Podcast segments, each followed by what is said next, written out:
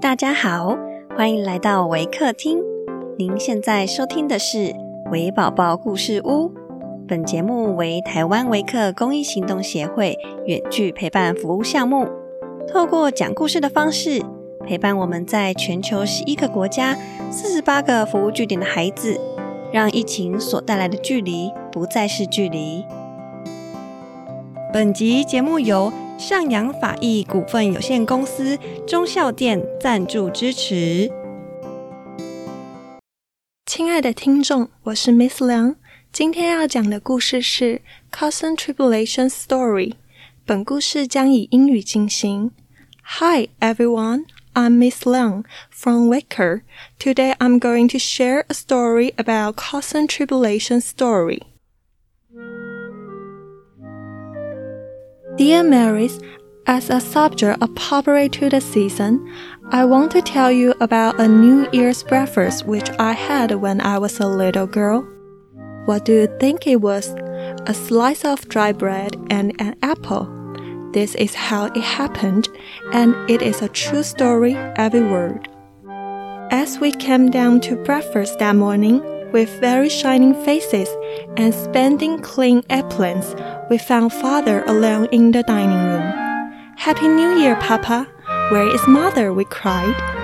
A little boy came begging and said they were starving at home, so your mother went to see and ah, here she is. As Papa spoke, in came Mama, looking very cold, rather sad, and very much excited.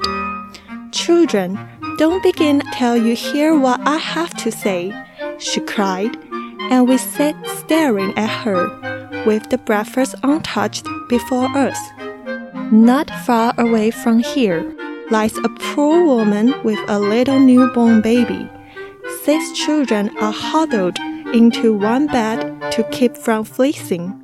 For they have no fire, there is nothing to eat over there and the oldest boy came here to tell me they were starving this bitter cold day. My little girls, will you give them your breakfast as a New Year's gift? We sat silent a minute and looked at the nice hot porridge, creamy milk, and good bread and butter.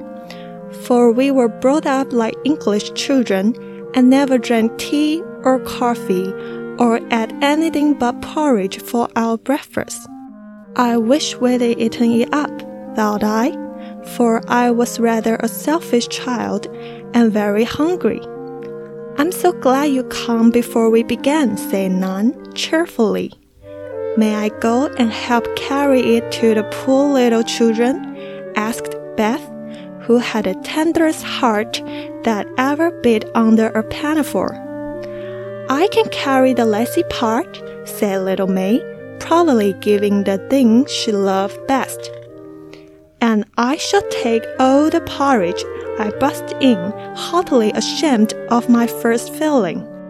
You shall put on your things and help me, and when we come back, we will get something to eat, said mother, beginning to pile the bread and butter into a big. We were soon ready and the procession set up. First Papa with a basket of wood on one arm and coal on the other. Mama next with a bundle of warm things and the teapot. Nan and I carried a pile of hot porridge between us and each a pitcher of milk. Beth brought some cold meat, May the lazy pot, and her old hood and boots. And Bessie, the girl, brought up the rear with a bag of potatoes and some milk. Fortunately, it was early and we went along back streets, so few people saw us and no one laughed at the funny party. What a poor, bare, miserable place it was, to be sure. Broken windows, no fire, ragged clothes, wailing baby, sick mother, and a pile of pale, hungry children cuddled under one quilt, trying to keep warm. How the big eyes stared and the blue lips smiled as we came in. Ah, my God! It is the good angels that come to us, cried the poor woman with tears of joy. Funny angels in woolen hoods and red mittens, said I, and they all laughed. Then we fell to walk, and in fifteen minutes it really did seem as if fairies had been at work there. Papa made a splendid fire in the old fireplace and stopped out the broken window with his own hat and coat. Mamma set the shoveling children around the fire and wrapped the poor woman in warm things. Betsy and the rest of us spread the table and fed the starving little ones. Oh, nice! cried the poor things as they ate and smiled and basked in the warm blaze. We had never been called angel children before, and we thought it very charming, especially I, who had often been told I was a regular essential. What fun it was! Papa, with a tower for an airplane, feed the smallest child. Mama dressed the poor little newborn baby as tenderly as if it had been her own. Betsy gave the mother gruel and tea and comforted her with assurance of better days for all. Nan, Lu, Beth, and May flew about among the seven children, talking and laughing and trying to understand their funny broken English.